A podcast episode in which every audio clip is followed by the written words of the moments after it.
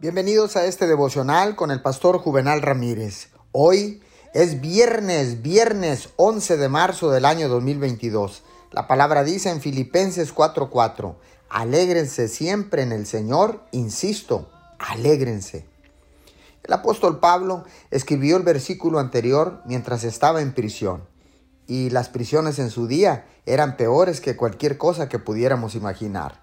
Una de las palabras claves en este versículo es la palabra siempre.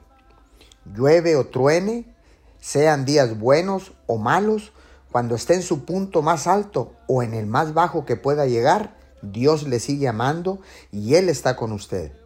Nuestra alegría nunca debe depender de lo que sucede a nuestro alrededor, sino de la esperanza que tenemos en Cristo Jesús.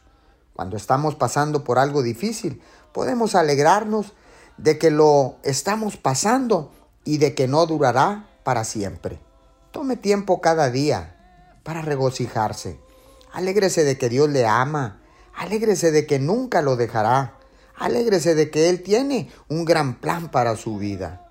Señor, gracias. Oramos. No importa cuán pequeña o grande sea la presión que estamos enfrentando. Es solo una parte de nuestra jornada. Eventualmente pasará y las cosas mejorarán sin duda. En el nombre de Jesús. Amén y amén.